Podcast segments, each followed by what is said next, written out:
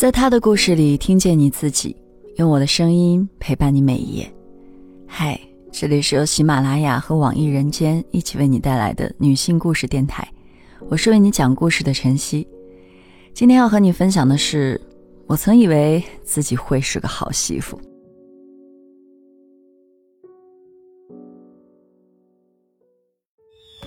春节期间走亲访友闲话家常时，几乎每家每户的老人提起儿媳都会说上几句。我不禁想起了离世已久的老爷子。我曾以为自己会是一个好儿媳，可最终还是把公公赶出了家门。丈夫是家里最小的儿子，我们结婚时老母亲早已离世，老爷子也将近八十。平时我们住市里，他住县城老家。相互间基本没有交集。二零零九年冬天，丈夫带着我和不满一岁的女儿回县城串亲戚，在楼下正好碰见住在大哥家的老爷子。寒风中，他提着菜，瘦小的身体感觉随时可能要被风吹倒。老爷子看见我们，一脸惊喜，呼喊丈夫的名字。丈夫收起笑脸，没有接过东西的意思，问老爷子。哥嫂是不是又跑了？老爷子叹了口气，说：“他们有事儿，可能过几天就回来了。”丈夫哼了一声，抱起女儿就往前走。我有些不知所措，不明白为什么一提及老母亲和二姐就一脸柔和，甚至把二姐养老都纳入人生规划的丈夫会对自己的父亲如此冷漠。我接过老爷子手里的菜。跟着他慢慢上楼，到了楼上，放下东西，没顾老爷子的挽留，丈夫带着我去了二姐家。我埋怨丈夫的态度不好，丈夫却说老爷子是自作自受，怨不得别人。进了二姐家门，他的表情才由阴转晴，这才像是家人相处的感觉。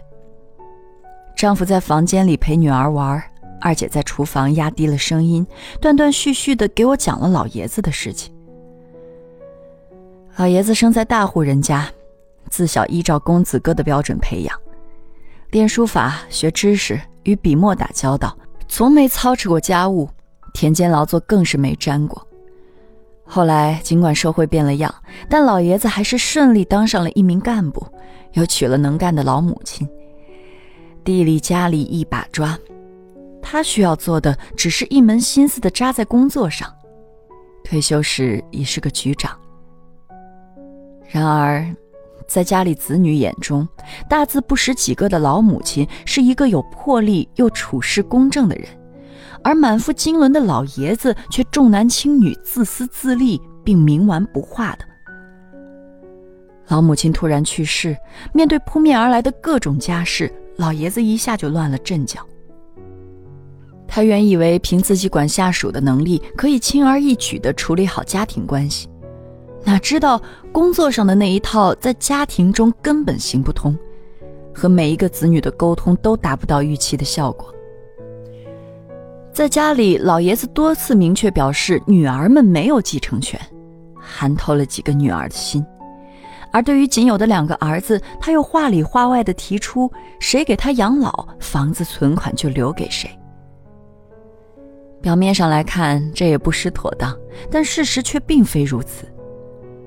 九十年代末，老爷子单位集资建房，老爷子提出自己并无存款，要两个儿子承担，谁出资房子就归谁。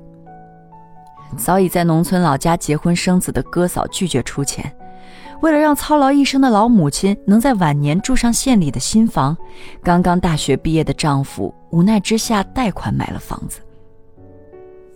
由于是单位集资房，房产证写的是老爷子的名字。所有子女，包括几位表兄弟，作为见证人参加了那次家庭会议。因为是亲人，所以没有立字据。新房建成后，哥嫂一家也跟着入住了。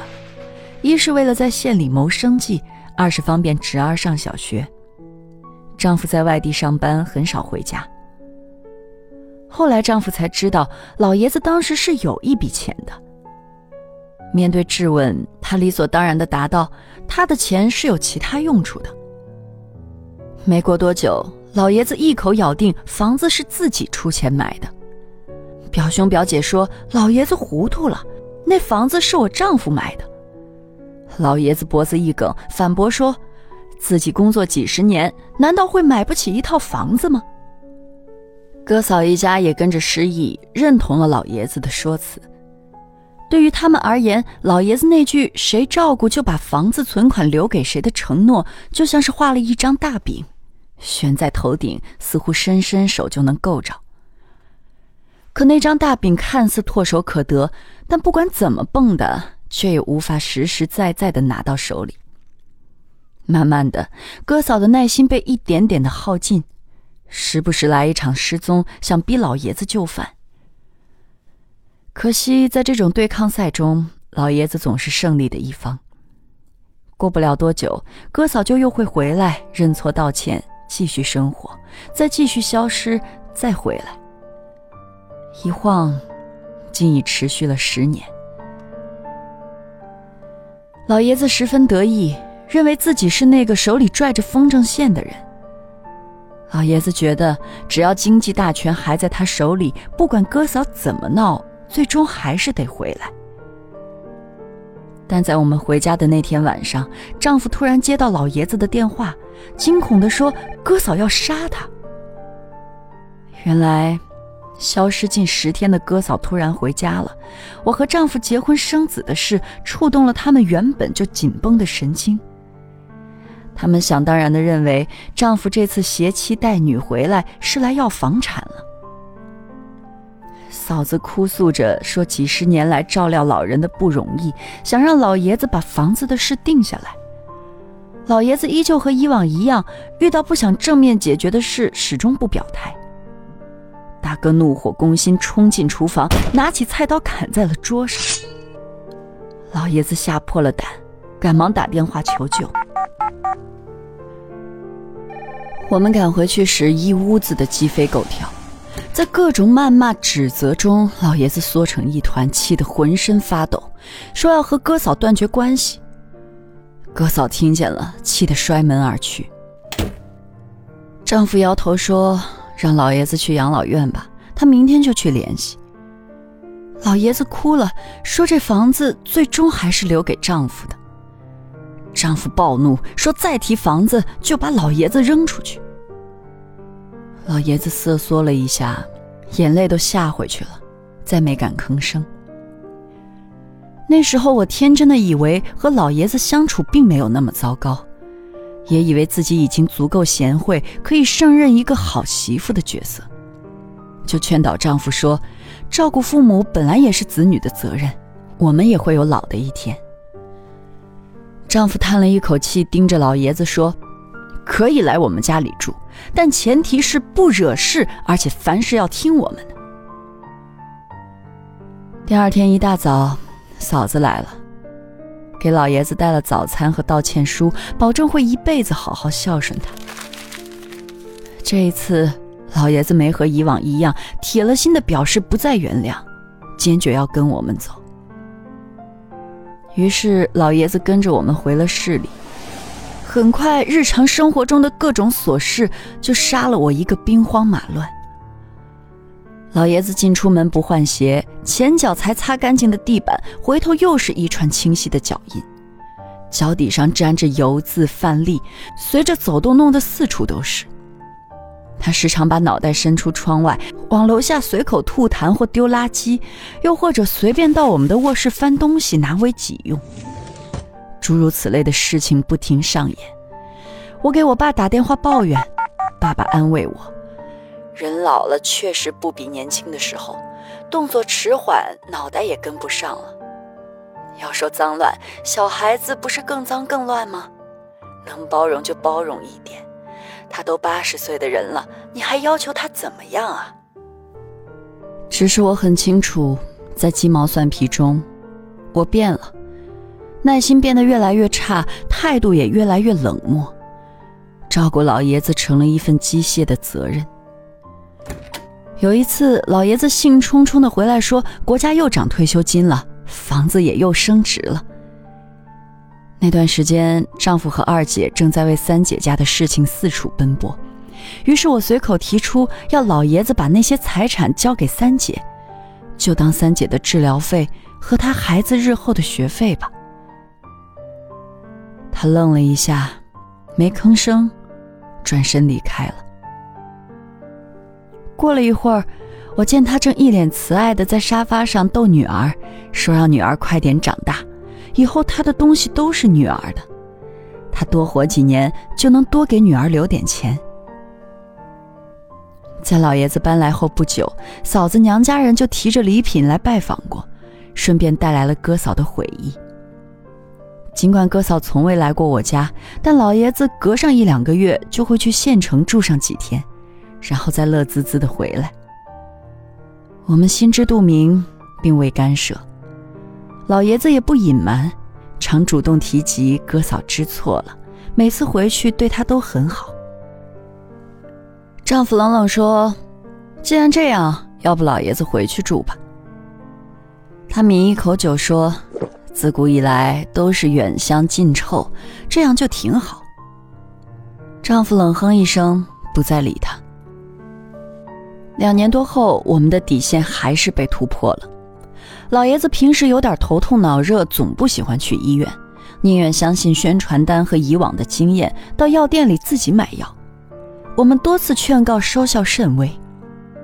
一次，老爷子在床上躺了快两天，我们强行把他带到医院，入院手续都办好了，缴费回来人却不见了。好不容易找到，连哄带吓的把他送进病房。他要么无视氧气瓶上的警示与工作人员的劝阻，我行我素的抽烟；要么就拔针头。好不容易身体好了，又开始热衷于购买各类保健品。大概也是因为工作人员总能面带微笑、不厌其烦地听他讲述各种光辉往事，时不时的还会附和吹捧一番，让他很有满足感。而且卖保健品的常常会无偿赠送他一些小东西。尽管羊毛出在羊身上，他依然觉得占了很大的便宜。更重要的是，他真心相信保健品的神奇功效。一天，他揉着胃部，半躺在床上呻吟。我问他怎么了，他费力地抬起手，指着柜子里五花八门的保健品，有气无力地说：“可能吃混了，把胃吃痛了。”如此折腾下来，老爷子的身体越来越差。终于在一次送进医院后，被下了病危通知书。当晚，几个儿女都到齐了。嫂子趴在老爷子病床前大哭，说：“到底每天吃些什么东西啊？人都皮包骨头了。现在这个年代，居然还会营养不良，身体不舒服不能早点送医院吗？拖得这么严重了才肯送。”话里话外。满是我们虐待老人的意思。丈夫想要介入，我紧紧拉住他的手，示意他安静。我转向看老爷子，想看他怎么办。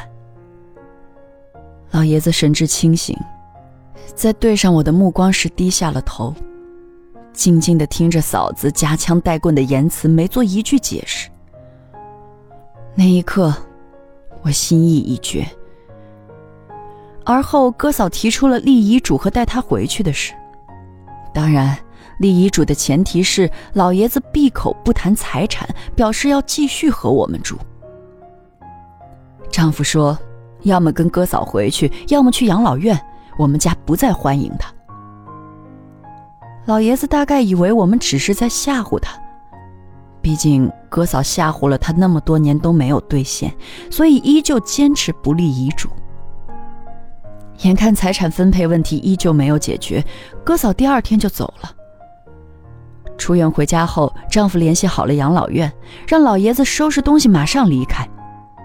她很震惊，老爷子让丈夫不要生气，哥嫂那样说确实不对，但始终是自家人，关起门来教育就行了，在医院理论像什么样子，只会叫外人看笑话。自己有儿有女的，去养老院算怎么回事？还说明天就把房子改成丈夫的名字。我没有接话。最终，老爷子还是被送进了养老院。丈夫给他的兄弟姐妹打了电话，告诉老爷子养老院的名称、住址。几个月后，我们正带着女儿在广场玩，忽然接到了老爷子的死讯。我们不知道，明明几天前还在养老院的他，怎么忽然回了县城，并死在了家中。然而，我们并不想探究。丈夫很平静的回家，和其他姐姐一起参加了老爷子的葬礼。而老爷子的存款、死因和房子，我们再也没有问过。今天的故事就分享到这儿，感谢你的收听，欢迎在音频下方留下你的感受和故事，与千万姐妹共同成长，幸福相随。我是晨曦，下期见。